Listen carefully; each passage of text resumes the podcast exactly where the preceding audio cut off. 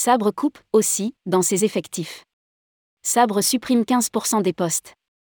Le secteur des technologies est en pleine restructuration, le voyage n'y échappe pas.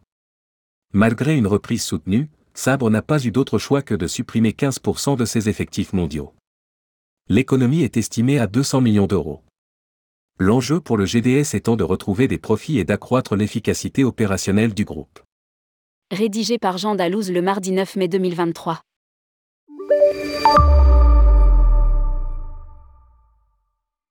Les temps sont durs pour le secteur de la technologie dans le monde entier. Il y a eu Facebook, Twitter, Google. Au début de l'année, l'écrémage atteignait le cap des 80 000 suppressions de postes.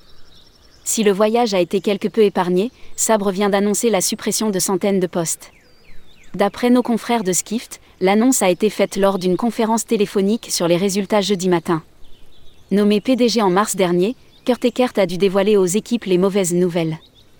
À lire, phishing, ceci n'est pas un site Air France ou Sabre.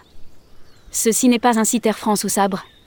Sabre va supprimer 15% de ses effectifs, sur les 7500 que comptait le GDS à la fin de l'année 2022. En tant que nouveau PDG, cela me fait mal de prendre ces mesures, surtout si tôt dans mon mandat. Je ne prends pas cette décision à la légère. Cependant, je suis convaincu que ces mesures nous positionneront mieux pour l'avenir. A déclaré Kurt Eckert. Sabre, un retour à la rentabilité dès 2023. Cette coupe claire se justifie par la volonté d'atteindre des objectifs financiers, passant du rouge au vert. Générer un flux de trésorerie disponible positif et réduire le levier du bilan sont nos objectifs financiers les plus importants. A précisé Kurt Eckert. Les économies générées par cette décision sont évaluées à 100 millions de dollars, 91 millions d'euros, au second semestre de cette année et économiser 200 millions de dollars, 182 millions d'euros, par an à compter du prochain exercice. Bien que la reprise du voyage soit soutenue, les pertes s'accumulent pour le GDS.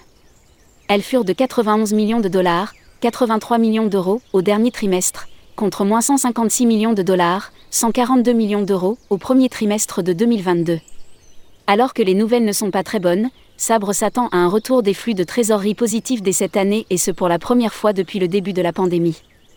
L'objectif final pour 2025 est d'atteindre plus de 500 millions de dollars, 454 millions d'euros, de flux de trésorerie en 2025.